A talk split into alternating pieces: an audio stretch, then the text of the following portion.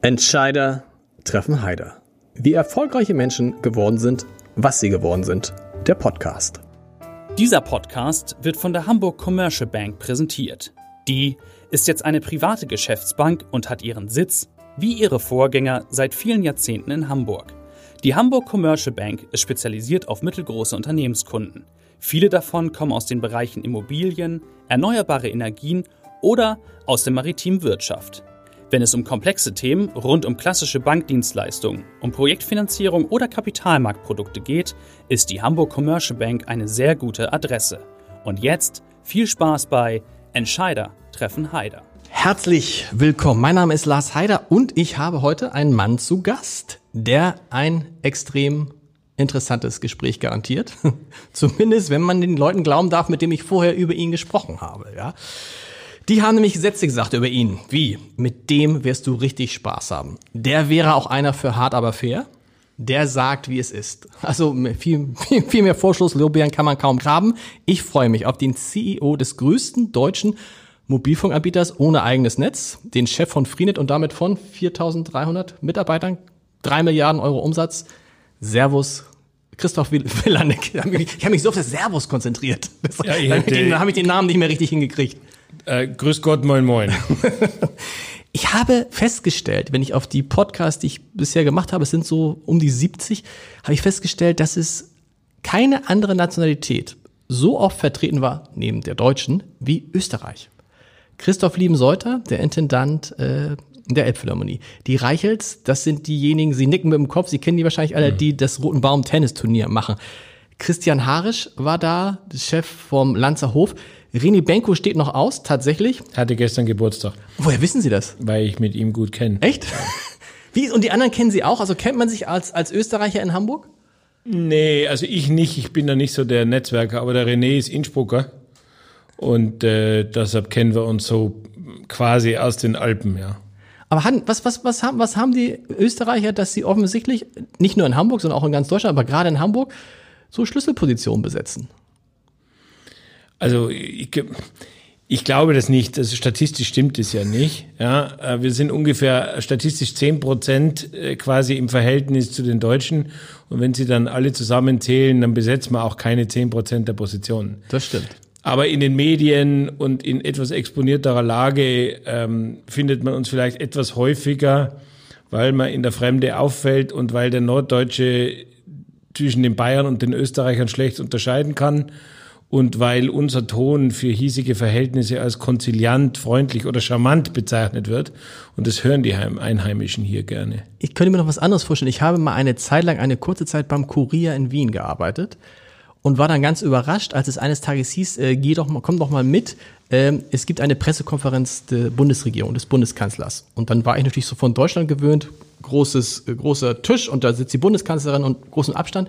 Das war in Wien ganz anders. Man stand so im Raum herum und ging so zum, mal zum Bundeskanzler, um mit ihm zu reden. Also es war alles viel, viel direkter, viel, viel schneller. Ist es typisch für Österreich, dass es irgendwie Einerseits würde man ja denken, das ist das Land, in dem, ähm, in dem es darum, darauf ankommt, ob man Magister oder Doktor oder Hofrat oder was auch immer ist. Andererseits habe ich da festgestellt, man stellte sich zum Bundeskanzler und sprach den direkt an, ohne irgendwie irgendwelche Umwege zu machen, ohne wie lange zu erzählen, wer man ist. Ich glaube, dem Österreicher ist es nicht peinlich, ein bisschen provinziell zu sein. Und ein Teil dieser Provinzialität ist wahrscheinlich eine größere Nähe. Ja. Insgesamt ist es bei uns üblicher, auf Leute direkt dazuzugehen. Ähm, also als ich in die Grundschule kam, da konnte gut die Hälfte meiner Mitschüler, er hatten in der ersten Klasse, für die war das Sie völlig neu. Ja, also die haben sich da hingesetzt und zum Lehrer, zum Lehrer du gesagt und da hat er gesagt, wer sagt Sie und die mussten es lernen. Also ich glaube, dass wir schon vielleicht da eine gewisse Leichtigkeit haben und die österreichische Seele ist ein bisschen, ich hätte jetzt fast das Wort verschmust gesagt, aber eigentlich trifft es das ganz gut. Ja, wir sind intensiver, wir mögen gerne Geselligkeit und wir mögen Förmlichkeiten nicht so schrecklich. Das ist nicht eben nicht, nicht unbedingt ein Widerspruch zur Tatsache, dass der Österreicher den Titel äh, auch gut und interessant findet. Ja. Sie haben gesagt, Sie sind in Innsbruck geboren, haben aber lange in Wien gelebt, richtig? Nein, ich habe nie in nie, Wien gelebt. Oh, sorry. Äh, äh, das wäre die Alternative gewesen. Also wenn man in Tirol aufwächst, dann ja. kann man entweder zu meiner Zeit wurde man entweder irgendwas im Tourismus, also Skilehrer. Sie, waren, hat- Sie, Sie waren bestimmt auch Skilehrer, oder ja, nicht? aber nur für, für, äh, nur für kleine Kinder. Und dann habe ich festgestellt, dass man quasi, ich sag mal, vier Stunden am Tag mit irgendeinem kleinen Kind auf der Toilette verbringt. Und dann habe ich das Thema Skilehrer wieder aufgegeben. Das fand ich nicht so aufregend. Aber man wird entweder Skilehrer oder in Innsbruck kann man auch noch Arzt werden, weil da eine riesen Klinik ist. Ähm, oder man geht äh, zu Swarovski und ansonsten geht man nach Wien. Okay. Und Wien war für mich keine ernsthafte Alternative. Damals war dieses Ost-West-Gefühl in Österreich ein ganz anderes. Das hat sich mit, dem, mit der Verschiebung der, äh, wie soll ich sagen, Ostblockgrenze, hat sich das Verhältnis verändert. Und meine Oma war Münchnerin und äh, also ab nach München und damit auch das österreichische Bundesheer vermieden. Okay, aber sie, deshalb, das war nicht, hat mir einer auf ein falsches Pferd geführt, äh, gelockt. Einer, mit dem ich gesprochen habe, der sie, der behauptet, er würde sie gut kennen, sagt, du musst ihn natürlich fragen, wie das war, dass er sein geliebtes Österreich verlassen musste. Denn äh, er ist, er ist ja immer die erste Zeit, die ersten Jahre, ich wusste aber nicht mehr, wie viele Jahre, ist der ja nur gependelt zwischen Wien und Hamburg. Und da habe ich gedacht, aha, Wien, dann sind sie zwischen Nee, nee, das Innsbruck. stimmt nicht. Ich habe ich hab die ersten Jahre, also ich bin seit 2007 in Hamburg. Ja. Und die ersten Jahre bin ich, äh, bis 2014 bin ich nach München äh, gependelt. Ähm, aber ich habe ja gesagt, also für einen Hamburger ist ja. Das ist- München ist quasi Österreich. quasi schon Tirol. Ähm, äh, aber nach Wien bin ich nie gependelt. Ich bin mittlerweile gerne in Wien, ja. Ja. Aber Okay, und dann, gut, dann war da München, dann haben sie irgendwann gesagt, ist doch besser in Hamburg. meine Frau ist Hamburgerin. ah, Ähm, und nachdem ich dann so viele Jahre gependelt bin, vorher in andere Richtungen, also nach 14 Jahren Pendeln, hat dann meine Frau gesagt, eigentlich möchte ich gern wieder zurück in die Heimat.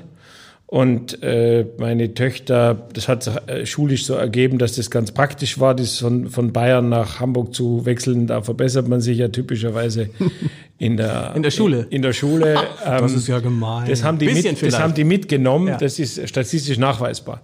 Und, ähm, und Es ist, übrigens noch, es ist übrigens noch viel schlimmer. Es ist noch viel schlimmer. Ähm, ich bin in einer Schule im Süden Hamburgs zur Schule gegangen. Und die, die es in Niedersachsen nicht geschafft haben, die in Niedersachsen so einen Vierer-Schnitt hatten, sind nach Hamburg gekommen und hatten dann einen Zweierschnitt. Ist allerdings auch schon 30 Jahre her. Das wird heute natürlich ganz anders. Ich glaube, heute ist es, um Zehntel. Wir kommen zu, zu ihren Anfängen. Das ist ja, das ist ja ganz. Äh, ich habe natürlich da alles nochmal nachgelesen und da gibt es ja diesen Satz. Ich weiß gar nicht von welchem Journalisten. Also Sie müssen schon lachen. Und es ist einfach. Da hat ein Journalist das gemacht, was man niemals machen sollte, nämlich mit dem Namen spielen. Ja. Als Sie, als Sie äh, CEO von Freenet wurden, gab es den Satz: Who the heck is Villanek? Ja, von der Frau Luven Ah. im, einem, äh, im Handelsblatt. Okay. Das Kuriose war, dass da war ein Foto noch daneben, da würden Sie mich nicht wiedererkennen. Doch, ich hab, doch, ja, ja, man muss den Bart sich dazu denken. Aber so Genau. stark haben sie sich gar nicht verändert. Ja gut, ähm, ähm, und ich saß im Flugzeug lustigerweise Okay. und neben mir hat jemand das Blatt gelesen. Ja, und ich blieb dann inkognito. Aber die Frau Luven hat sich dann, also das ist ihr so rausgerutscht. Ich fand es relativ witzig, muss Ja. ich zugeben. Ja, aber vielleicht ist das der Österreicher lacht schon mal über sich selber. Der hat da kein Problem.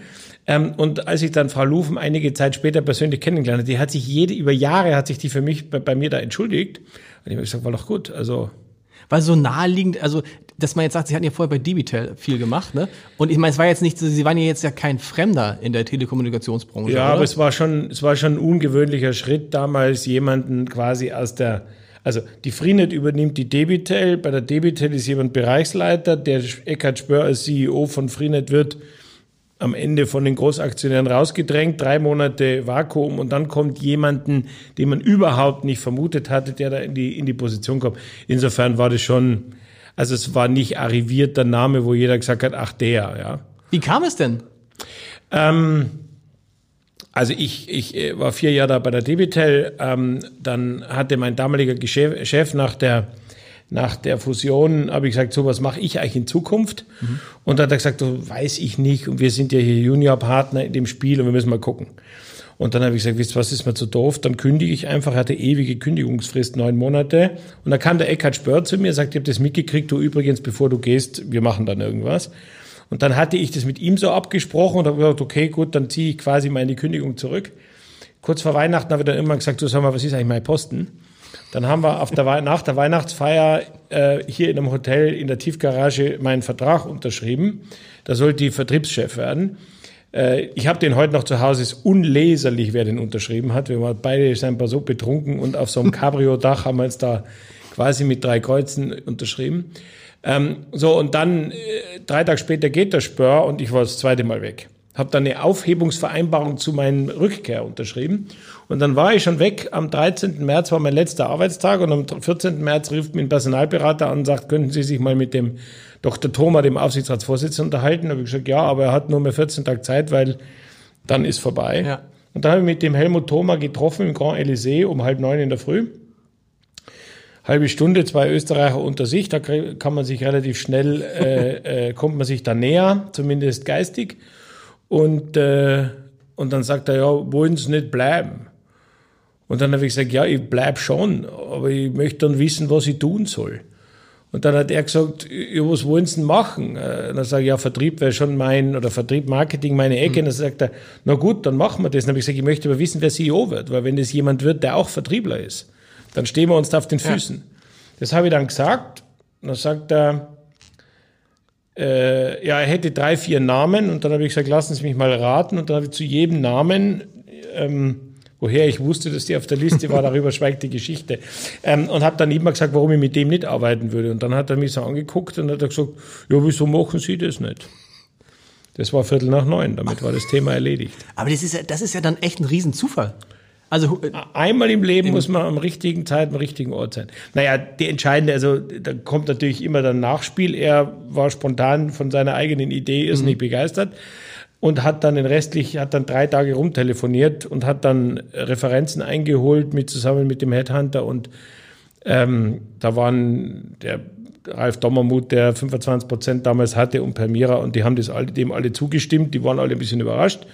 Ähm, haben aber gesagt, okay, das können wir uns vorstellen. Aber hat nicht einer so. gesagt, sag mal, ganz kurz, äh, der hat ja vorher sowas noch gar nicht gemacht. Und das ist ja ein ja, riesen, Riesenladen jetzt. Und ja. alles, alles, was Sie erzählt haben, ein Riesenladen, der kommt eigentlich sozusagen von dem kleinen Partner. Ja, ja. Der, war, der sollte eigentlich unter Spör, den wir gerade weggeschickt haben, äh, Vertriebschef werden. Und jetzt machen wir den einfach zum CEO? Ja, also ich meine, es war eine mutige Entscheidung. Ich glaube, am Ende muss man, muss ich wahrscheinlich zugeben, sie hatten keine bessere Alternative. Ähm, Übrigens war der Laden damals noch viel größer, der waren 7.500 Leute mhm. und ich, ich werde es nie vergessen, am 6. April 2009 bin ich dann, wie nennt man das, bestellt worden. Und dann haben meine Kollegen, die, die meisten, es wussten ja nur ganz wenige, ja, die hatten mich quasi vor zwei Monaten verabschiedet und die war da so am Abstellgleis. Und dann wurde es unmittelbar danach in ein Meeting geworfen und da gab es eine Diskussion, damals ein großes Projekt, ob ein internationaler Telco sich im größeren Stil an der Freenet beteiligt. Mhm. Und dann habe ich, und ich bin in das Meeting rein und dann haben die das erzählt und dann habe ich gesagt, also tut's mir eingefallen, ja, könnt ihr wenigstens drei Wochen warten, bis ich offiziell antrete oder wollt ihr die Bude schon wieder verkaufen, ja. bevor ich überhaupt komme? Nein, war schon mutig. Also war auch, ich hatte dann das erste Jahr oder ersten eineinhalb war ich sehr demütig und sehr ehrfürchtig der Rolle gegenüber, hatte schon Angst, dass ähm, ich es Anführungszeichen nicht schaffe oder nicht bestätigt werde, weil nachher hätte natürlich jeder gesagt, Who the heck is Villanek? Genau. Jetzt bestätigt sich das, ein Newcomer, der aus dem Nichts das macht und dann wird man irgendwann trittsicherer und wenn man dann die erste Verlängerung hat, dann hat man sich etabliert. Das würde mich interessieren. Äh, wir sind etwa ähnlich lange in Hamburg, also Sie sind so zwei Jahre länger sogar. Ähm, wann haben Sie so das Gefühl gehabt, für mich war das so nach fünf, sechs Jahren, hatte ich das Gefühl, jetzt bin ich angekommen, wobei man sagen muss, dann ist das Hamburger Abendblatt an Funke verkauft worden, da ging alles nochmal von vorn los. Mhm. Praktisch bei null, sodass jetzt wieder fünf Jahre vergangen sind und jetzt denke ich, jetzt bin ich wieder. Wann war das bei Ihnen so, dass Sie dachten, okay, jetzt weiß ich, wie es geht, jetzt kann mir auch keiner mehr was erzählen, jetzt, jetzt ist, jetzt, jetzt dreht es sich um. Jetzt werde ich für das Unternehmen wichtiger als das unter, als, als umgekehrt.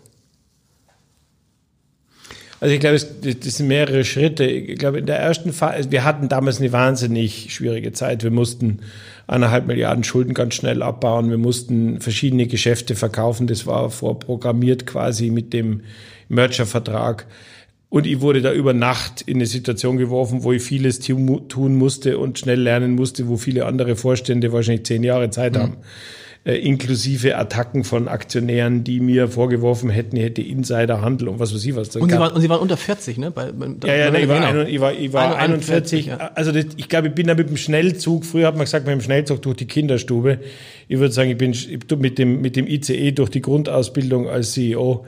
Ähm, nach eineinhalb, zwei Jahren habe ich das Gefühl gehabt, ich bin trittsicher dann wurde auch frühzeitig verlängert. Dann weiß man, jetzt hat man erstmal Zeit. Und ich würde sagen, schon nach drei Jahren hatte ich das erste Mal das Gefühl, dass das Unternehmen in die Richtung sich dreht, wie ich es wollte. Und so nach vier, fünf Jahren habe ich gesagt, jetzt ist auch die Kultur etabliert, die mir wichtig war. Und es war ja schon schwierig.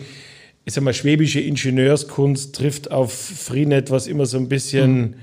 Shabby chic, sloppy war und Mobilcom, so der David aus dem Norden. Das waren schon sehr, sehr extreme Kulturen, die aufeinander geprasst sind, gebrannt, ja, wie sagt man da? Ge geprallt sind, ja. Geprallt sind. Ja. Ähm, das hat schon ein bisschen gedauert. Ich würde sagen, so nach vier, fünf Jahren hat man das Gefühl, man hat es im Griff. Und was ist es jetzt für ein Gefühl nach elf Jahren? Sie haben verlängert gerade bis 2024. Drei, ne? Ja, Ende 23, Anfang 24. Das Gefühl ist, man muss nochmal verändern. Aber man fühlt sich unabhängiger? Also so. Ich fühle mich heute mehr unter Erfolgszwang und Erfolgsverantwortung gedrängt als früher. Tatsächlich. Ja. Warum? Sie müssen sich ja nichts mehr beweisen. Sie haben ja bewiesen, bewiesen dass Sie es können. Ob Sie es jetzt noch, ob Sie jetzt noch 15, 15 Jahre mehr machen, spielt das eine Rolle? Ja, aber die, ich, ich wach heute noch mit dem Gefühl auf, naja, also es ist gut gelaufen und viele sagen, Mensch, das hätte man nie gedacht, dass dieses Geschäftsmodell mhm. sich auch so entwickeln kann und dass man das, ich sag mal, so gut verteidigen und erweitern kann kann es jetzt noch weiter positiv gehen oder ist das Risiko, dass es jetzt eher zurückgeht? In der Wahrnehmung. Nicht, das ja. rede ich gar nicht wirtschaftlich. Jetzt könnte ja jemand sagen, die ersten zehn Jahre waren gut, aber dann hätte es lieber lassen sollen. Das wäre mir unangenehm.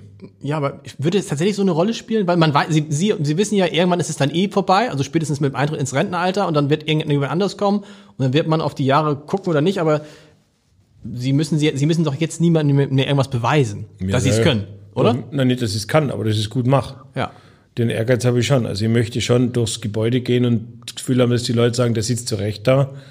Und ich möchte meinen Aktionären gegenübertreten können und die sagen, das ist der richtige, die richtige Wahl.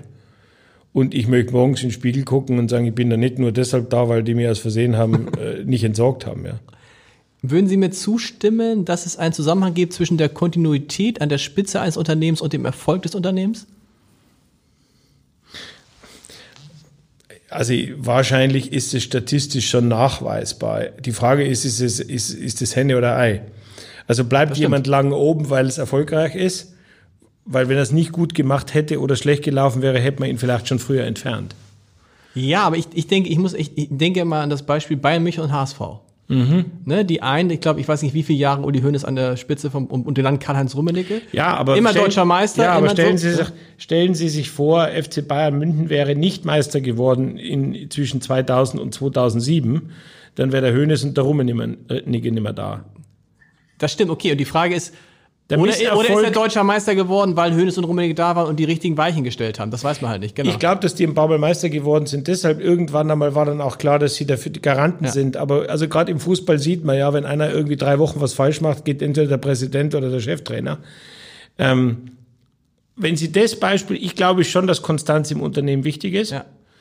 Ähm, es tut mir leid, ich muss aber auch sagen, ich kenne auch aus dem näheren Hingucken eine Reihe von Unternehmen, wo ich sagen würde, die sollten besser die Konstanz beenden. Ja.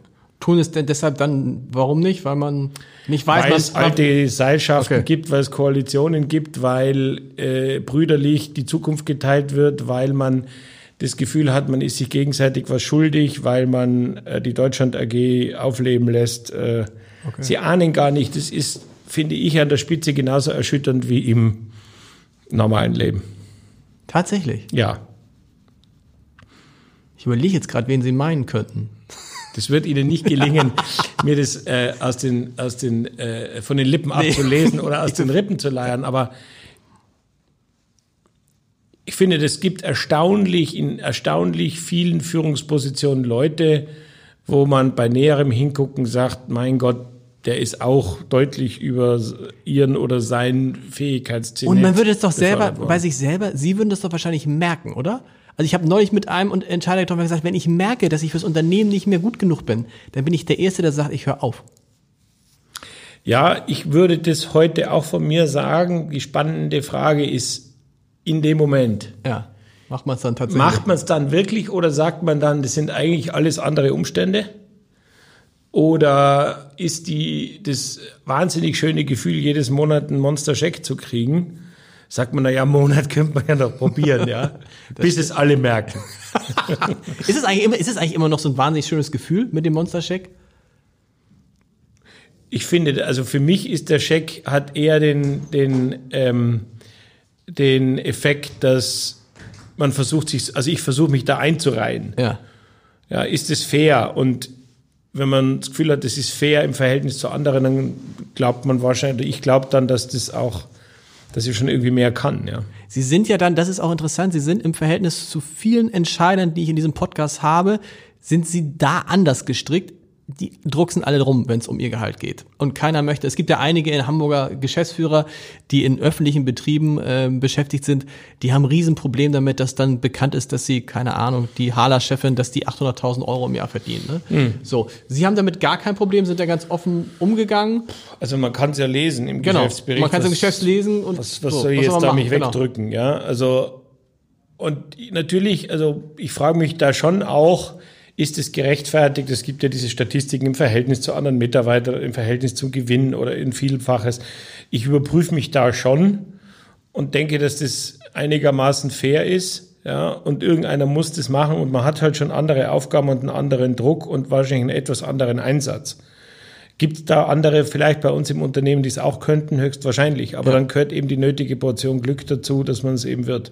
Und im Verhältnis, sie gehören zwar einerseits zu den wenigen Einkommensmillionären in Hamburg, so viel gibt's gar nicht in Hamburg, ein paar mhm. hundert, glaube ich, 700 oder so, aber im Verhältnis gibt's halt andere Unternehmen, äh, wo die noch kleiner, die kleinere genauso gleich groß sind. Mir fällt im Medienbereich fällt mir ein Unternehmen gerade ein, da verdient der CEO ungefähr das 20-fache. Ja.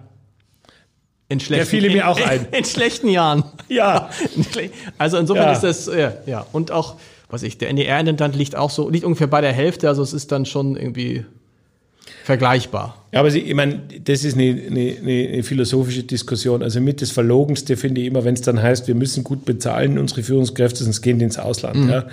Das ist also wunderbar, wie sich da deutsche Manager gegenseitig die Pfründe schützen. Also wer hat ein Interesse, dass sie viel kriegen? Der Headhunter, der Aufsichtsratsvorsitzende, mhm ihre sämtlichen Co-Vorstände möchten, dass sie irrsinnig Geld verdienen, ja. weil dann können die ja sagen, im Verhältnis zu dem, also sie haben ja eine ganze Pyramide, die davon profitiert, dass das sie ein hohes Einkommen haben. Absolut. Und die unterstützen sie alle in die richtige Richtung. Bei der Pyramide, ich habe es gibt ein Bild auf der Internet, äh, Internetseite von Freenet des Vorstandes. Ja. Sie in der Mitte? Ja. Gucken ganz, Sie sind der Einzige, der so ein bisschen böse guckt. Ja.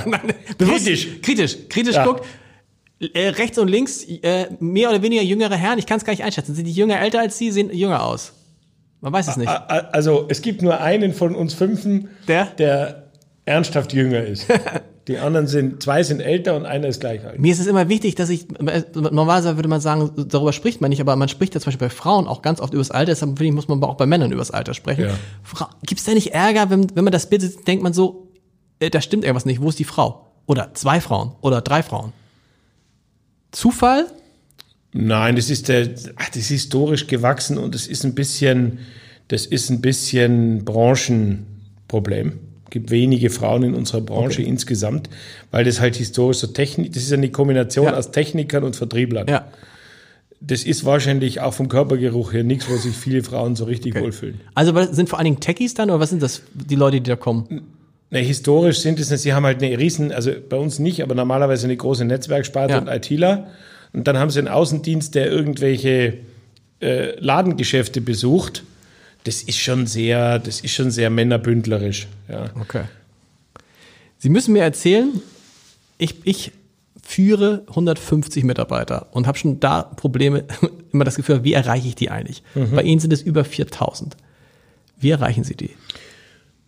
Oder hat man als, oder gibt es das Ziel gar nicht, dass man sagt, wenn ich CEO von 4000 Leuten bin, da kann ich nur in meinem direkten Umfeld die Leute erreichen und da muss man hoffen, dass es irgendwie durchsickert? Nein, es war also immer mein großer Ehrgeiz, das zu tun und es hat, es hat damit begonnen, als ich da am 6., ich hatte das zuerst erwähnt, am 6. April 2009 bestellt wurde. Ich sage, offiziell fange ich erst am 1.5. an, da kann ich ja jetzt mal wirklich gut und glaubwürdig und ohne Kritik die Leute besuchen. Und dann bin ich wirklich vom 7. April bis zum 30. April bin ich, jeden, bin ich durch alle Standorte gefahren und ich glaube, ich habe 50 Prozent der Leute mindestens die Pfote mhm. gegeben. So, und wenn sie in den Großraum reinrennen und sich nicht unwohl fühlen wollen, müssen sie auf die Leute zugehen. Und das habe ich vom ersten Tag an gemacht. Und also mein erstes war wirklich eine Tour überall hin. Und dann habe ich viele Leute im Unternehmen sind mir begegnet, die gesagt haben, das ist das erste Mal nach zehn Jahren, dass ich mal einen Vorstand sehe. Okay. Und äh, am interessantesten war das, das, das ist am deutlichsten geworden in einem Büro, das 60 Meter weg war von meinem späteren, mitten in Hamburger Büro. Der hat gesagt, obwohl wir auf dem gleichen Gang waren wie die Vorstände, haben die uns sich nie blicken lassen. Und dieses positive Feedback da hat mir natürlich motiviert. Und dann habe ich, dann habe ich den sogenannten Vorstandsdialog eingeführt, wo ich einmal im Monat irgendwo hingeflogen bin und da hingefahren bin und mit Leuten geredet habe. Dann habe ich angefangen, einen Blog zu schreiben. Dann haben wir angefangen, so ein ähm, das heißt, frag Christoph bei uns. Jeder Mitarbeiter kann jederzeit anonym mir alle Fragen stellen, die mhm. er fragen will. Ähm, wir haben, äh, ich schreibe teilweise Mitarbeitern einzelne Briefe, also Papierbriefe, wenn irgendwas besonders ist, kann auch besonders schlecht sein. Ähm, wir machen Town Hall, also ich versuche ein Maximum an Präsenz zu zeigen, mache die Betriebsratsthemen immer selber, Wirtschaftsausschuss selber. Also es war mir immer wichtig. Und die Kollegen sagen auch, mach du es, du kannst es. Was heißt, wenn Sie sagen, Sie schreiben den Mitarbeitern, das heißt, Sie schreiben auch, wenn es, wenn es richtig schlecht irgendwas ist? Es sind dann Dinge daneben gegangen oder irgendein, irgendein Geschäftszweig hat, was weiß ich, echt was falsch gemacht. Auch dann schreibe ich genauso mal einen, also einen Brief. Ja. Der wird mit der Post verschickt. Tatsächlich, ein Brief? Ja, das finden die Leute super. Wenn die dann, also angefangen habe ich mit positiven Sachen, ja. ja habe mich für irgendwas bedankt. Ich mache einen Tag im Shop, dann schreibe ich den vier Mitarbeitern im Shop jeweils einen Brief, war toll mit dir und super und so. Weil so einen Brief kann man sich aufhängen. Heutzutage ja, okay, kriegt stimmt. man nicht so viele Briefe. Ja? So, und dann kann man ja auch mal schreiben, wenn es nicht so gut war. Da ist ein Brief was anderes wie eine E-Mail und ein Anruf. Das stimmt, aber den Brief, den bewahrt man da nicht auf. Ne? Dann ärgert man sich doppelt und sagt, Mist, jetzt habe ich es hier wirklich noch. Beim E-Mail kannst du schnell löschen. Ja, man sollte das schon so schreiben, dass die Leute nicht ihr Leben lang unter Depressionen leiden, ja? sondern ähm, das muss ja trotzdem aufmunternd sein. Es gibt ja immer die Diskussion, ob Chefs genug loben. Loben sie genug? Meine Mitarbeiter würden wahrscheinlich sagen nein. Ich würde sagen ja. Ich sage immer mal, das einzige Führungsprinzip, das ich habe, ist Lob. Ja, und das Gegenteil von Lob ist kein Lob. Ja. Ja. Oh, was heißt das dann? Das heißt, scheiße, wenn ich von dem Christoph lange nichts gehört habe, ist irgendwas falsch gelaufen? Zumindest ist es nicht so gut gewesen, Ach. dass er zu mir, dass, dass er mich gelobt hätte äh, mein, einer meiner ehemaligen Vorsitzenden hat mal genau das Gegenteil gesagt, hat zu mir gesagt, weißt du, wenn du nichts von mir hörst, ist alles in Ordnung. Das würde ich auch so sagen. Ja. Wenn du nichts von mir hörst, ist alles in Ordnung.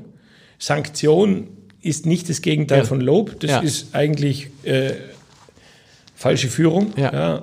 Und wenn es super läuft, dann sollte man loben. Aber wenn ich jeden Tag jedem sage, wie toll er ist, das ist nicht meine Art. Ist nicht Wertschätzung eine Form der Wertschätzung auch, dass man Leute einfach in Ruhe lässt? Also ich finde es gar nicht so schlimm, wenn mein direkter Vorgesetzter mir jetzt, wenn ich den von dem jetzt ein, zwei Jahre nichts höre, dann denke ich, wird schon alles gut sein und fühle mich dann aber jetzt nicht irgendwie ungerecht behandelt oder mein Gott, der könnte mich auch mal loben. Ich glaube, das ist eine sehr persönliche Eigenschaft. Sie, bei mir werden sie gut aufgehoben. ja, ähm, gibt aber viele Menschen, die einem das übel nehmen. Das stimmt. Wenn Sie, bei Ihren 150 gibt es wahrscheinlich auch welche, die sagen, da könnte öfters mal den Mund so aufmachen. Ist es. Ja, selbst in der, ich finde, noch umgekehrt ist es so, dass dann hast du das Gefühl, dann guckst du, Mensch, ich habe doch der oder demjenigen sieben Mails in den letzten drei Wochen geschrieben und geschrieben, das war toll, das war super, das war großartig und trotzdem kommt dann, wie siehst du mich gar nicht? Also das ist wahrscheinlich auch typenabhängig, ne? Da kann man es gar nicht so richtig recht machen. Ich glaube, also das wichtigste Prinzip aus meiner Sicht ist, dass es konsistent ist.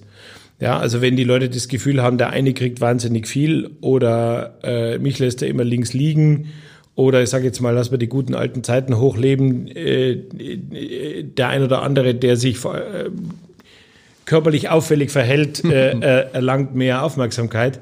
Ähm, das sollte man davor, da muss man glaube ich am meisten aufbauen. Wenn die Leute wissen, der, da kriegt man Lob, aber das ist eben nicht so häufig. Und dann ist das Einzelne mehr wert. Mhm. Ähm, mir ist das Wichtigste, ich sag mal, gerecht zu sein, würde ich sagen, ist, ein, ist mir ein wichtiges Prinzip. Das haben viele übrigens gesagt, haben gesagt, der ist total fair. Also hart hat irgendwie gar keiner, also es hat nur einer gesagt, der hat gesagt, der kann auch mal hart sein, aber da habe ich gesagt, was meinst du denn mit hart? Und dann hat er gesagt, nee, eigentlich hart ist falsch, aber er ist klar. Ja. Er ist klar in der Ansage. Es ist eigentlich gar nicht hart. Es ist einfach klar, ehrlich. Äh, welche, so, als, so, als so ein CEO, wie stark kann man so Unternehmen eigentlich überhaupt beeinflussen? Ich meine, am Ende sind sie einer von 4300. Naja, aber man, man, also ich sag mal, heute im Vorstand sitzen bis auf den Stefan Esch, den, der schon da war, als ich war. Die anderen vier sind quasi in meiner Amtszeit dorthin gekommen. Ja. Und wenn ich nicht gedacht hätte, dass ich mit denen gut kann, dann wären sie da nicht. Ähm, und dann prägt man schon durch den, dann hat man, sucht man sich seine eigenen Führungskräfte aus dann gibt man den Kollegen was mit und dann beeinflusst man schon. Ich glaube, in unserer Größenordnung ist es noch so. Ich glaube, das ist deutlich anders, wenn Sie so eine Konzernstruktur haben, wo es quasi ein, ich sag mal, klassisches Beispiel ist immer mhm. Siemens in Deutschland, ja, da gibt es einen Konzernvorstand und der ist ungefähr in München in einem Gebäude, wo nur Ultraakademiker und Superschlaue sind und dann gibt es einen Bereichsvorstand, der sitzt schon mal 1000 Kilometer weg und unter dem gibt es noch, das ist eine andere Logik. Okay. Aber bei uns, das ist, wir sind ja am Ende wie ein Mittelständler. Ich kenne die 50, 80 relevanten Leute im Unternehmen, und ich sage bewusst relevant, die müssen nicht ja. unbedingt auf der zweiten Ebene sein, die kenne ich persönlich. Ja. Die, die, denen begegne ich, denen spreche ich auch an, die wissen, wie ich denke zu verschiedensten Themen. Ich diskutiere auch quer. Sie müssen einfach quer, wenn Sie sich auf Ihr Metier verlassen und sagen, ich mache nur, ich sage jetzt mal irgendwas, Strategie und Personal, das ist schlecht, weil da werden Sie unsichtbar. Wenn Sie sich ins Marketing einmischen, ohne dass Sie dem gerade die Headline schreiben mhm. oder wenn Sie ähm, ähm, in der IR-Abteilung sagen, so und so würde ich es mal machen, Anregungen geben. Wenn die Leute empfinden, dass sie ihr Wort ernst gemeint und sie versuchen, einen positiven Einfluss zu nehmen auf die Verbesserung von Qualität. Also ich glaube, dann erreichen sie die und dann können sie die ganze Gruppe auch beeinflussen, auch egal wie groß die ist. Wir müssen noch mal kurz, Sie haben es eben in Siemens angesprochen, über den Standort sprechen. Ja. Da werden ja alle sagen, hä, irgendwie Freenet, ja, Büdelsdorf. Ja. Ja. Und dann werden sie Hamburg, ja. Ich, mir war es erst klar, weil mein Sohn in dem Haus, in dem Sie ähm, ihr, ihren, ihren Sitz in Hamburg haben, geht er zur Kita. Oder meine Kinder gehen da, ah, gingen, gingen, ja. gingen da zur Kita und so. Und dann habe ich natürlich, und dann habe ich gesagt, ja, ist denn der, ist denn der Villaneck jetzt in Büdelsdorf oder in Hamburg? Und dann habe ich gesagt, na, rate mal. Und dann, dann frage ich mich, warum ist Büdelsdorf überhaupt noch der Konzernsitz? Warum ist es nicht längst zum Beispiel Hamburg geworden? Oh, jetzt muss man aufpassen. Also erstens hat es gewerbesteuerliche Gründe. Tatsächlich. Ähm, okay. Ja, aber das ist, also die Gewerbesteuer ist gar nicht so unterschiedlich. Wir haben nur ähm, aus der alten Mobilcom-Zeit aus dem UMTS-Abenteuer enorme ja. Verlustvorträge. Und die sitzen an dem Standort. Ah, okay. Und Büdelsdorf. Muss man wissen, also Mobilcom war der, der Stammsitz, da ist, äh, äh ist der Büdelsdorf. Gründung, genau, Schleswig ist, ist der genau. Gründungs, Gründ, Gründungsort gewesen. Dann haben die in Büdelsdorf äh, 97 ein Gebäude gebaut. Das ist heute noch unser größter Standort nach Köpfen. Ähm, und die Freenet, wie Sie die meisten die Freenet.de kennen, die ist 99 in dieses Gebäude eingezogen, wo wir heute noch sind. Mhm und sind, wir sind jetzt seit 20 Jahren da. Mhm. In Hamburg? In Hamburg. Und Mit wie vielen Mitarbeitern in Hamburg? 400 ungefähr. Oh, okay. Und in Büdelsdorf? Äh, so 800. Und der Rest ist dann dezentral? Ja gut, dann gab es lange Zeit Stuttgart noch relevant, das sind heute nur mal 90, dann sind wir in Köln, die Einheit in Köln sind 600, die sind aber bundesweit verteilt. In Berlin, die Gravis hat 600 Mitarbeiter, aber die sind natürlich auch auf die Läden verteilt. Ähm, wir haben in Berlin allein fünf Standorte. Wir sind in München, wir sind in Köln, in Stuttgart, in Büdelsdorf habe ich genannt äh, und Hamburg. Ja, das ist das Moment. Wenn Sie einem Fremden in ganz kurzen Sätzen das Geschäftsmodell von Freenet erklären würden, wie würden Sie es machen? Ähm, wir sind netzunabhängiger Anbieter von Mobilfunkleistung. Wir vertreiben außerdem Internetzugang, Fernsehzugang, Radio und äh, Bewegtbildunterhaltung. Sind Alles im Abo-Verfahren, wir verkaufen nur an Endkunden. Abo, das ist interessant, egal, das wissen Sie natürlich schon seit langem, aber ist, Abo ist in Wahrheit das Geschäftsmodell schlechthin im Internet, oder? Also man sieht ja jetzt, dass auch die ersten, die ersten Autoanbieter sagen, äh, wir überlegen uns unsere Autos nicht nur, aber überwiegend oder stark im Abo anzubieten. Mhm. Wir selber merken das auch, dass dieses Prinzip Abo, was wir aus dem alten Printgeschäft ins Digitalzeitalter nehmen, dass das eins ist, was da fast noch besser funktioniert. Weil man auch natürlich jetzt schneller kündigen kann, man kann, äh, ne, also ja, also ich, meine, ich habe nichts anderes, Sie haben nichts anderes gelernt. Ja. Ich habe 91 angefangen bei Time Live zu arbeiten und da haben wir Buch und Video ja. und Musikserien verkauft. Also ich habe mein Leben lang nur Abo verkauft. Für mich war das immer okay. Das hatte lang was An Anrüchiges oder Negatives. In äh, Neudeutsch nennt man das dann Recurring Revenues mhm. und dann klingt es am Kapitalmarkt auch viel schicker. Äh, und äh, ähm, jetzt plötzlich, jetzt plötzlich machen das alle. Also ich fand es immer gut, mir hat es Spaß gemacht. Wir sind durch die 2008er, 9er Finanzkrise sehr entspannt durchgekommen. Wir spüren jetzt von Corona bei uns in den Ergebnissen nichts. Wir sind in der privilegierten Situation, dass wir zwar Leute auf Kurzarbeit haben, aber allen 100 Prozent auszahlen. Mhm. Ähm, wir haben wirtschaftlich bis dato keine relevanten. Erste Quartal gut gelaufen. Trotzdem haben Sie, trotzdem haben Sie interessanterweise gesagt, Sie zahlen keine Dividende dieses Jahr. Ja. Warum? Reine Vorsichtsmaßnahme? Es ist reine Vorsichtsmaßnahme. Wir müssen im Herbst 250 Millionen und im Frühjahr drauf 450 Millionen refinanzieren und ich möchte nicht erpresst werden können von den Banken, die ja. sagen, äh, tut mir leid, Risiko Corona-Aufschlag kostet halt jetzt dreieinhalb Prozent. Okay. Einziger Grund. Ähm, wie ist es eigentlich für die, die ein Netz haben? Sind sie für die Freund oder Feind? Beides. Nämlich? Heißt, einerseits sind sie froh. Die, die müssen uns beliefern. Ja. Ähm, und vom Gesetz her müssen sie vom Gesetz her müssen genau. sie uns beliefern und wir haben so große Bestände bei einer Telekom, bei einer Telefonica oder Vodafone, dass die auf uns nicht verzichten wollen. Und am Ende glaube ich, das werden die nie zugeben. Ja, aber ich glaube am Schluss, wenn ich CEO wäre von, äh, von äh, Telefonica, Vodafone oder Deutsche Telekom in Deutschland, dann fände ich die Freenet super, weil immer wenn mich mein eigener Vertrieb nervt, ja. weil ich sage, jetzt müssen wir mal ein starkes Quartal hinlegen und dann treffen sich die erstmal in irgendwelchen Riesenräumen und überlegen, wie das wohl gehen könnte, rufen die bei uns an und sagen, wir brauchen mal ein bisschen mehr und dann zeigen wir, dass wir das können. Was überweisen Sie denen so im Jahr? Eine Milliarde? Eine Milliarde. Milliarde. Eigenes Netz war nie ein Thema? Ja, war mal ein Versuch. Ja, ja, UMTS vorher erwähnt, genau. äh, kläglich Seitdem, gescheitert. Ja. Das hat auch mit der Regulierung zu tun. Also wir würden in bestimmten, wir dürften nur bestimmte Dinge tun. Wir haben ein eigenes Glasfasernetz für unser IPTV. Wir betreiben ja auch ein Netz für UKW und DVB-T und DAB, aber im Mobilfunk braucht man das nicht. Dafür haben Sie zugeschlagen, wie heißt gar nicht, wann war das? Vor, ist das ein Jahr her? Bei Ceconomy, habe ich es richtig ausgesprochen? Ceconomy denkt man, hä, was ist das? Das ist die Mutter vom Mediamarkt Saturn. So. Und da würde ich, das war wahrscheinlich jetzt, also es klingt jetzt, äh, also die, die, wer es mit böse mit ihm meint, sagte, ah, der ist aber da eingestiegen zu einem Zeig, da war der Kurs äh, deutlich höher als jetzt. Aber wahrscheinlich hat sie der Kurs ja nicht interessiert, sondern es ist eine rein strategische Allianz, weil sie über die Märkte genau, einfach ihre Produkte verkaufen. Ist unser wichtigster Vertriebspartner und das hat sich damals, wir hatten es lang überlegt und das hat sich damals, äh, wir meinten günstig ergeben. ähm, und dann haben wir das gemacht und das ist in der Tat eine strategische Beteiligung. Ja? Und ich erzähle, ich mag das ja immer, wenn man nicht das so akademisch erzählt. Das ist ein Unterschied, wenn Sie mit dem Händler zusammenarbeiten und sagen, pass mal auf, mir ist dein Schicksal auch wichtig, ja. weil wir können ja 10 Prozent. Dann ist so ein Konditionengespräch ein bisschen anders. Dann lässt man sich vielleicht eher gegenseitig leben. Wogegen, wenn Sie nur Lieferant sind, sagt er Ihnen die ganze Zeit, du bist der böse Lieferant. Und das macht sich, bewahrheitet sich. Das ist ein ganz anderes Zusammenarbeiten seither. Ich muss jetzt eine Recherchelücke gestehen. Ich konnte nicht rausfinden, das ist aber wahrscheinlich meine eigene Doofheit. Sind Sie im Aufsichtsrat oder noch nicht? Nee, ich bin im Aufsichtsrat. Es, ich wurde dort gerichtlich bestellt und dann okay. gab es aber einen Gegenantrag bei der Hauptversammlung, Siehste, wo man bestätigt genau. werden muss. Genau. Aber Sie sind jetzt Mitglied im Aufsichtsrat? Ja. Genau. Stolzes Mitglied. ähm, glauben Sie an diesen stationären Einzelhandel? Ja. Warum? Äh, weil der Mensch das merken Sie jetzt auch bei Corona, ja. Also Sie können alle Ihre Nutzen und äh, Normalkäufe im Internet erledigen. Ja. Dann stellen Sie irgendwann fest, dass Ihr Papiercontainer voll ist und dass das irgendwie nicht so richtig Spaß macht. Home Shopping ist jetzt nicht unbedingt eine Freizeitbeschäftigung. Das ist was anderes, wie wenn meine Tochter mit ihren Freundinnen durch die Europapassage läuft oder wenn ich, was ich nicht oft tue, auch mal mir denke, jetzt gehe ich mal irgendwo hin und jetzt schlender ich mal und dann geht man mal in irgendeinen Laden rein.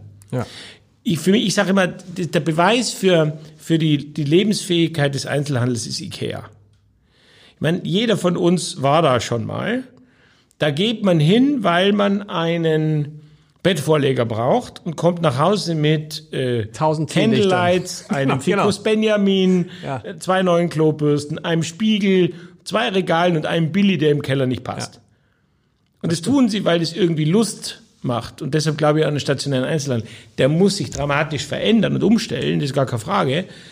Aber den wird es weiterhin brauchen. Und es wird natürlich eine Konsolidierung geben. Klar.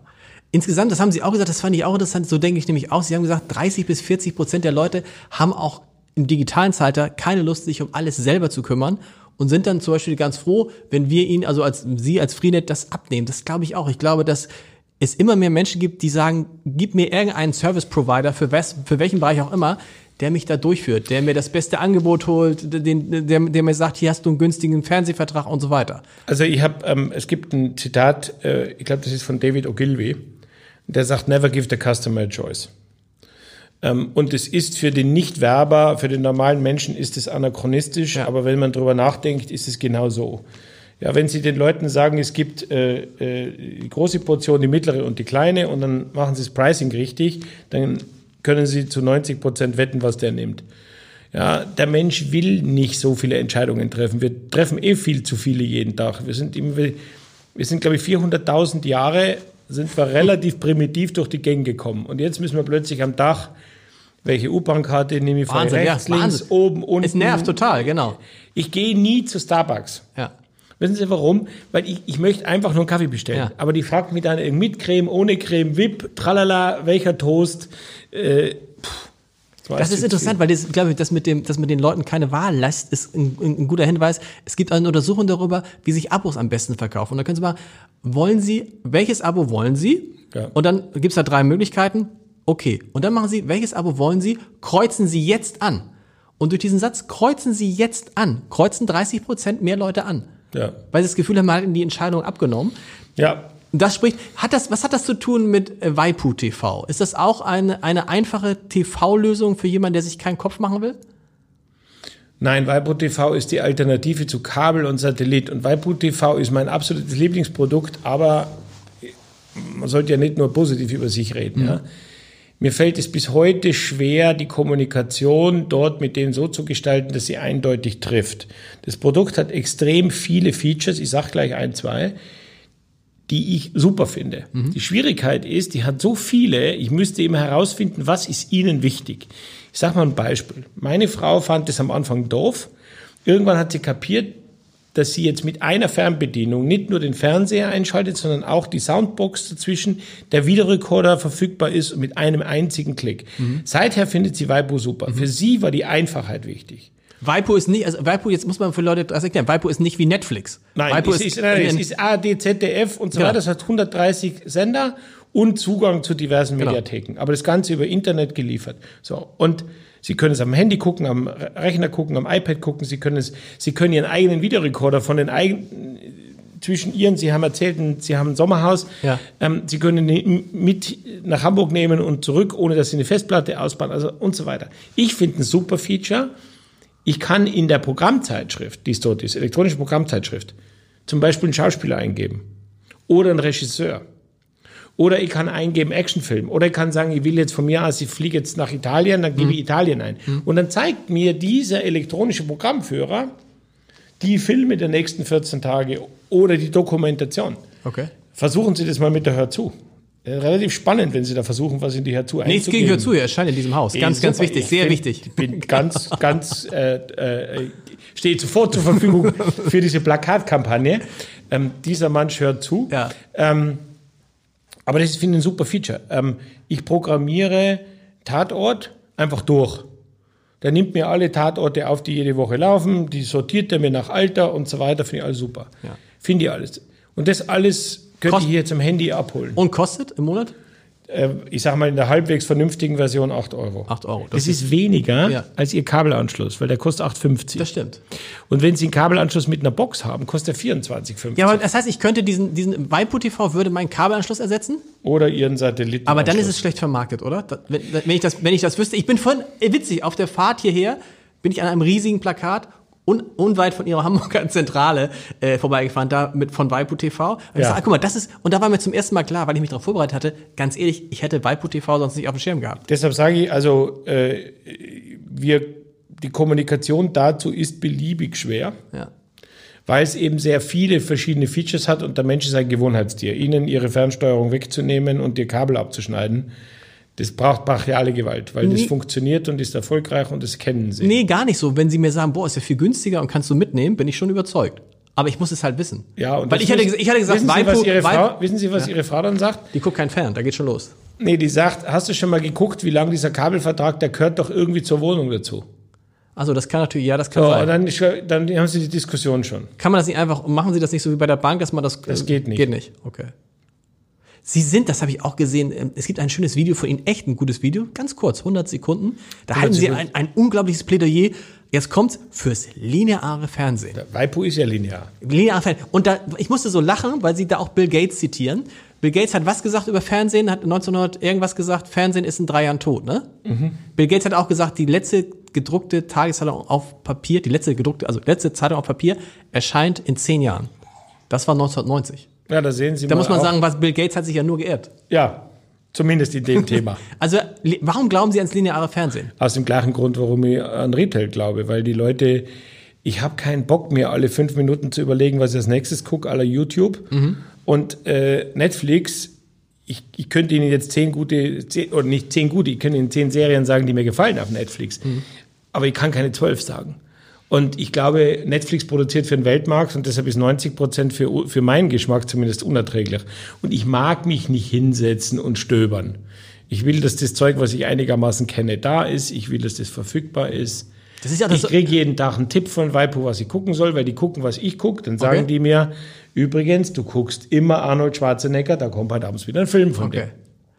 Ist es bei Ihnen auch noch so? Bei mir ist es so, dass ich manchmal denke, bin ich eigentlich irre, dass ich dann sonntags um 21.45 Uhr, da gucke ich halt Anne Will. Was ja völliger Quatsch ist, weil ich könnte es mir auch in der Mediathek am nächsten Tag oder sonst wie angucken oder meine Ja, aber das sind ja Gewohnheiten. ist Das Ja, ich sag ja, aber das ich ist- super. Das ist doch, das ist interessant und genauso interessant ist ja, da haben wir, haben wir neulich besprochen mit dem Intendanten des NDR, der sagt, die Zeit, in der die Leute Fernsehen gucken, also die Gesamtdauer, die geht ja nicht zurück, sondern die wird irgendwie, die liegt glaube ich in Deutschland jetzt etwas Beweg- über der drei Beweg- Stunden, Bewegtbild. Der, der Bewegtbildkonsum liegt bei irgendwie 219 Minuten oder sowas. Aber für mich ist genau das Entscheidende für lineares Fernsehen. Das hat dort Bedeutung, wo Sie mit anderen drüber reden wollen. Warum gucken? Also für viele Deutsche ist der Tatort das Beendigung der Woche. Also nach dem Tatort geht's zur Arbeit. Und am nächsten Tag reden die in der Arbeit, hast du gestern Tatort gesehen. Ja. Der war irgendwie doof, der war mit Till Schweiger, der, äh, der war zu kriminell und so weiter. Der war viel zu viel Osten, ich kann die Furtwänger nicht mehr sehen und so weiter. Sie reden über Fußball, sie reden über Events, sie reden über DSDS. Also TV ist relevant, wenn es lineares TV ist relevant, wenn es eventbezogen ist und wenn es zum Tagesgespräch wird. Und äh, da müssen wir uns halt ein bisschen anstrengen und ein bisschen spannende Sachen machen.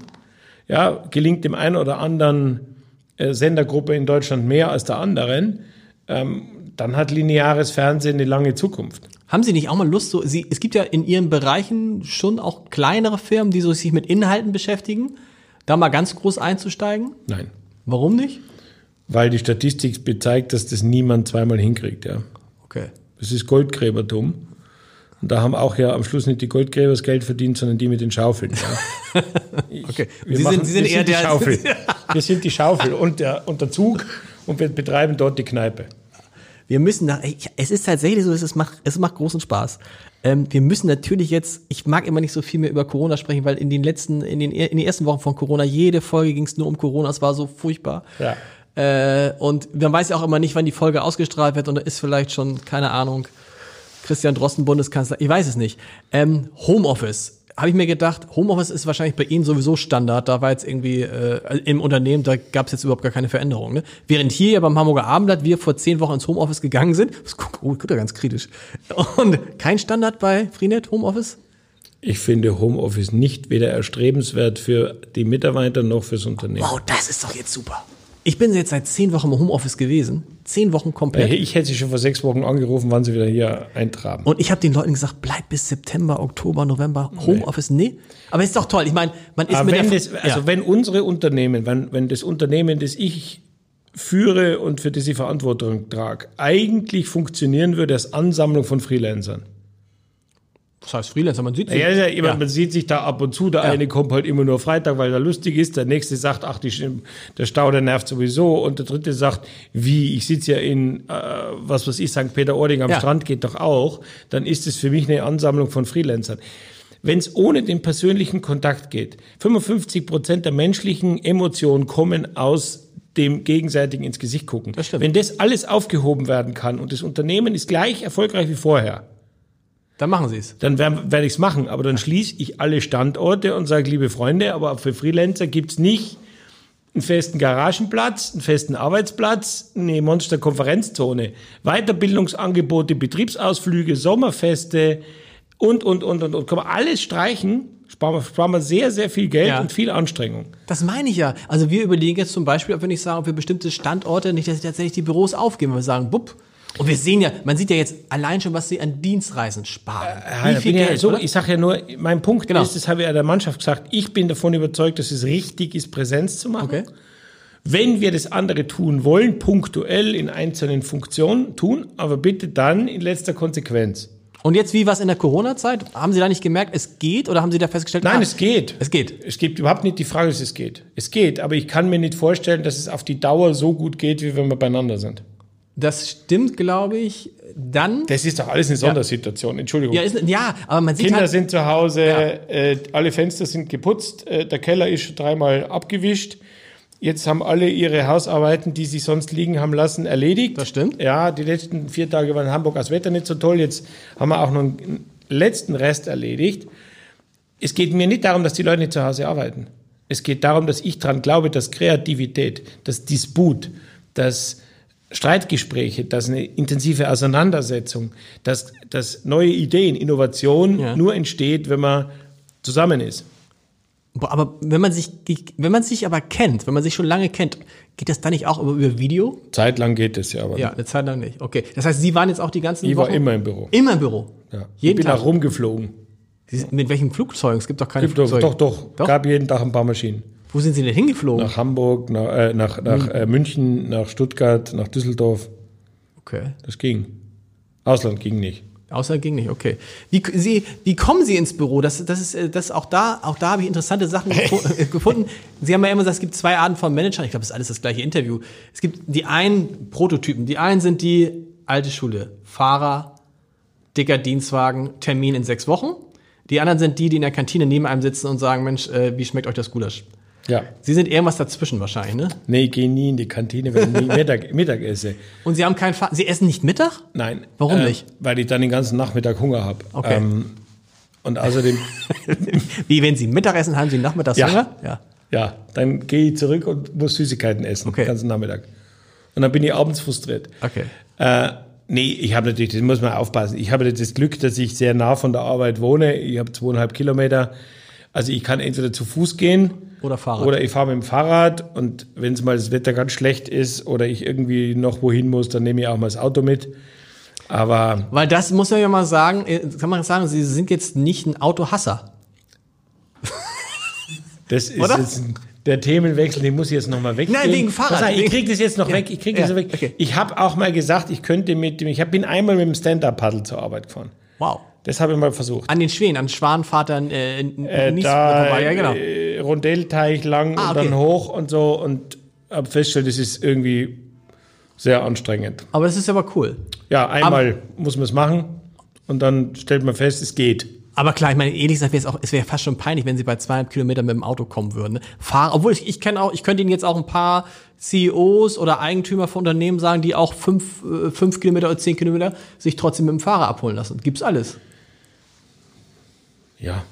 Aber wissen Sie, ich schreibe auch meine E-Mails selber, ich lasse mir nichts ausdrucken. Ich habe meine. Haben Sie überhaupt einen Dienstwagen? Nee. Nein. Hat, dann hat auch sonst keiner einen Dienstwagen, außer Vertriebler? Doch. Doch, doch, wir haben viel, Ja? wir, wir bieten sogar jedem Mitarbeiter Autos an. Nee, ich wollte nie einen Dienstwagen, habe ich, ich habe mein ganzes, ich habe einmal ganz kurz eine Phase gehabt, wo ich einen Dienstwagen nehmen musste. Ich will keinen Dienstwagen, weil dann muss ich mir an irgendeine Regel halten. Das stimmt. Und ich mag mich ganz generell nicht an Regeln halten. Ist das so? Ja, Was aber was steht ich denn gehe da? auch bei Rot über die Kreuzung. Tragen Sie aber Masken tragen Sie, oder haben Sie in der, wir wissen ja nicht, Masken tragen Sie. Nee, ich wenn- muss die Maske tragen, tragen. wo ich die Maske tragen muss. Genau, klar. Das ist ja selbstverständlich. Klar.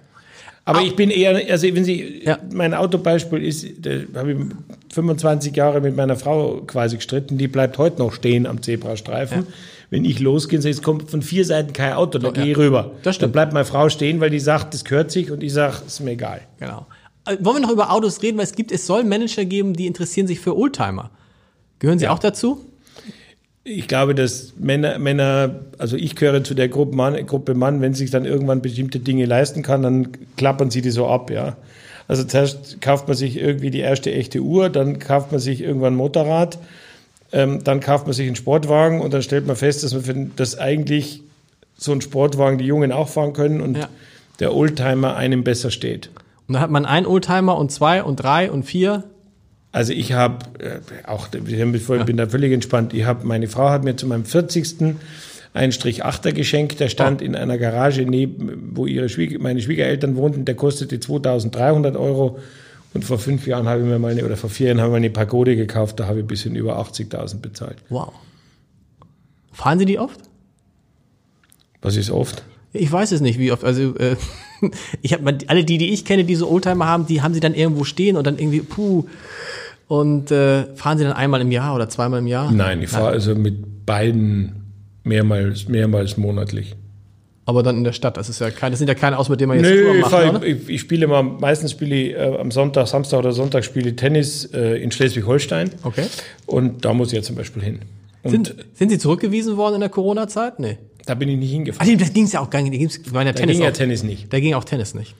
Aber ich durfte meinen Freund äh, äh, nicht besuchen, weil die, die Landesgrenze geht genau in der Mitte der Straße lang. Und er hat gesagt, du kannst rechts parken, du parkst in Hamburg und dann sprintest du durch die Hecke nach Schleswig-Holstein. Das habe ich dann gemacht. Als jemand, der zwischen Schleswig-Holstein und Hamburg äh, ja, immer viel hin und her pendelt und mit beiden Ländern zu tun hat, fanden Sie das genauso affig wie ich, was da passiert ist zwischen Hamburg und Schleswig-Holstein? Dass tatsächlich es ja Grenzkontrollen zwischen Halzenbeck und Schnelsen gab?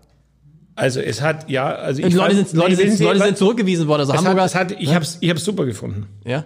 weil äh, ich fühle mich Bayern sehr stark verbunden Ja. und aus äh, restdeutscher Perspektive hat man die Bayern spinnen, ja? Ja. Und ich konnte dann in Bayern immer erzählen, dass die Schleswig-Holsteiner spinnen. Spinnen total. Weil die Bayern haben keine Grenzkontrollen eingeführt. Also zwischen Franken und Oberbayern konnte man unkontrolliert hin und her. Nee, es wäre so, es wäre so, als wenn zwischen München und Oberbayern. Ne, Ulm und Neu-Ulm. Genau, Ulm und Neu-Ulm, ne? Da ist eine, Brenz- eine Mauer. Da ist die Letzte, Donau. letzte, letzte, was heißt letzte Frage? Wir haben gesagt, Vertrag bis Ende 2013, Anfang 2014. Und alle haben gesagt, du musst ihn das fragen, aber erst am Ende. Sonst kommt das Gespräch. Und ich sage, boah, was denn? Du musst ihn fragen, ob er das wirklich so lange erfüllen will. Den jetzigen Vertrag. Ja, habe ich gesagt, aber wenn man ihn unterschreibt, dann will man ihn erfüllen, ne? oder? ja, warum denn nicht? Frage, wie ist es mit, mit, mit so mit Angeboten? Ich, ich stelle fest, leider, ich kriege kaum noch andere Angebote in den letzten Jahren. Wahrscheinlich irgendwie bei Ihnen ist es anders. Wir sollten wir mal darüber nachdenken, woran es da bei Ihnen liegt. Ja, da, vielleicht denken die alle, ich glaube, es liegt daran, weil ich immer allen sage, dass ich eigentlich nichts anderes machen möchte, als Chefredakteur des Hamburger Abendblatts zu sein und auch danach auch keine Ziele mehr habe. Das ist, glaube ich, dann ist man schnell raus aus dem. Aber Sie wirken jetzt auch nicht so, als ob Sie da unglücklich sind, ganz im Gegenteil. Nein, ich glaube, ich strahle das ja auch aus. Also ich mache das wahnsinnig gerne und deshalb habe ich auch vor, den Vertrag zu erfüllen. Und äh, wenn der Vertrag dann ausläuft, wird man sicher nochmal, und ich wäre dann noch da und wenn die dann sagen, willst du noch mal, dann müssen wir dann noch mal reden. Aber ich mache auch keinen Hehl daraus, dass ich natürlich schon, ich würde schon gern noch mal was, was Neues machen. Ja? Und zwar aus, einem, aus einer ganz simplen Logik. Ich meine, Jetzt habe ich 32 30 Jahre Be Be Berufserfahrung, wie man das so schön nennt. Ja. Ähm, Im Juni 91 habe ich meinen ersten Fulltime-Job angefangen und ich würde eigentlich gern nochmal in einer, in einer völlig neuen Umgebung ohne Historie, Rucksack aus der Vergangenheit, Koalition, Also ganz, ganz Verbindlichkeit, neu. alles, was ich gelernt habe, und was ich glaube zu können, quasi völlig Greenfield ohne Einschränkungen anzuwenden. Da hätte ich Lust drauf. Ob das dann erfolgreich wäre oder nicht, das wird sich zeigen. Aber was, aber was heißt also völlig neue Branche oder ganz anderes oder überhaupt ein ganz anderes Feld? Da gibt's ja, also es gibt, ich, äh, ich hatte Ja, wenn ich es genau nennen könnte, Ja. wissen Sie, da wäre ich da schon. Ja. Ja. also wenn ich eine Idee hätte, was es genau ist, dann hätte ich es schon gemacht. Ich habe natürlich spreche ich mit Leuten und ich habe ja ein Riesenprivileg, dass ich auch in dem einen oder anderen Aufsichtsrat und Beirat sitze und dann kann man ein bisschen bei anderen Mhm. auch über den Zaun gucken und sieht, das, das, das Gras ist auch nicht grüner.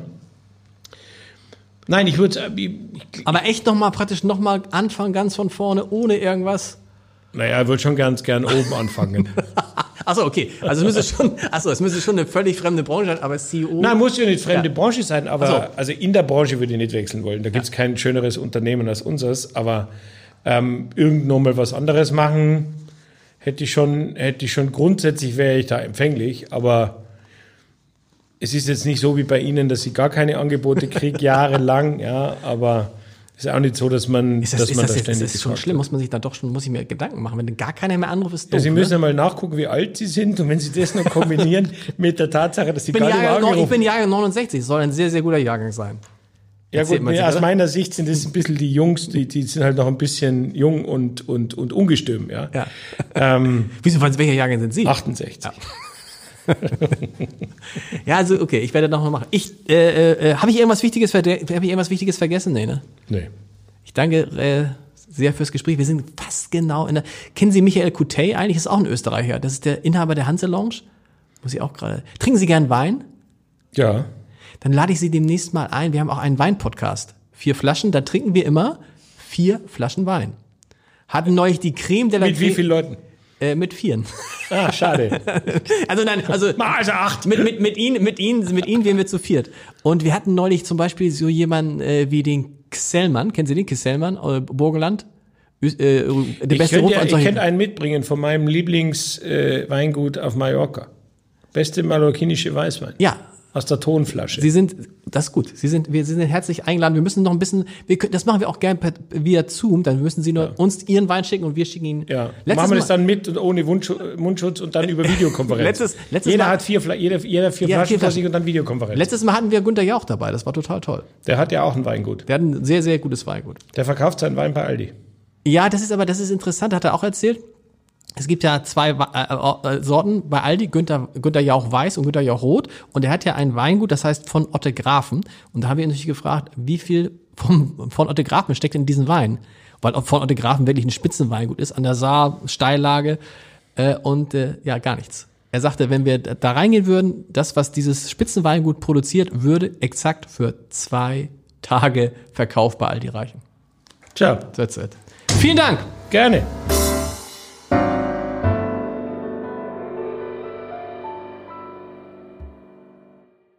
Weitere Podcasts vom Hamburger Abendblatt finden Sie auf abendblatt.de slash podcast.